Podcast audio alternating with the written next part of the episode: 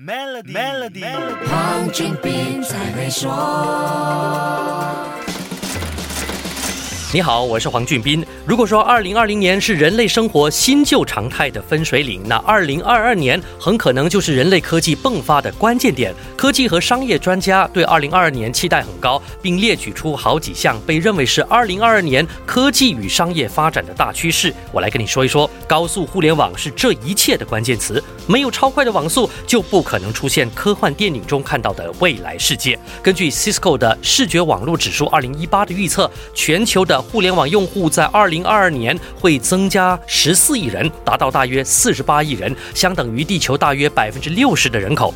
如果没有五 G，你可以想象这个世界的动作就像在慢镜头底下一样。但五 G 还没有正式落地，中国和美国在二零一八年已经展开了六 G 的开发工作，而且也开始了传输的试验。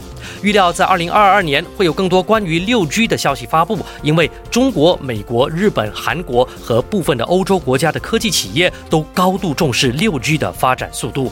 有了高速网络，就不能缺少高性能计算 （High Performance Computing），因为数据的量越来越大，传输的速度也越来越快。大数据分析和研究加上像云端计算，这些都需要高性能计算。提供云端服务的大型科技公司，像 Google、Microsoft、阿里巴巴、IBM 和 Amazon，在量子计算这方面已经有了明显的突破。接下来，不管是科学研究、技术开发，还是数据分析，都少不了更聪明的电脑。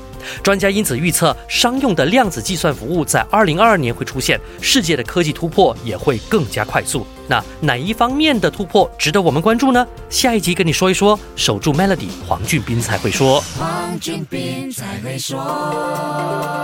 与 Maybank Premier 一起迎接虎虎生威的新年，赢取 BMW 三二零 iSport 和更多奖励以及免费奖品，需符合条规。